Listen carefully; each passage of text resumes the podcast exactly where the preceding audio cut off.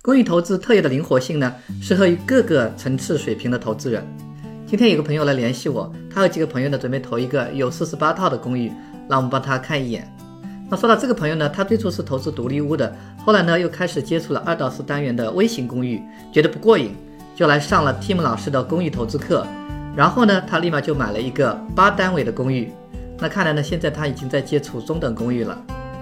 那我倒并不是说房产投资必须要遵循这样一个循序渐进的过程，但确实呢，公寓投资是很多人用来拓展自己投资规模的一个最常见的用来过渡和延伸的渠道。毕竟啊，公寓投资的一些招租、管理甚至翻新方面都是跟独立屋是一脉相承的，所以在知识经验上呢，比较容易延伸出去。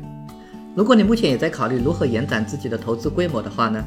建议关注我们的公寓投资训练营。更多资讯，别忘了关注点赞哦。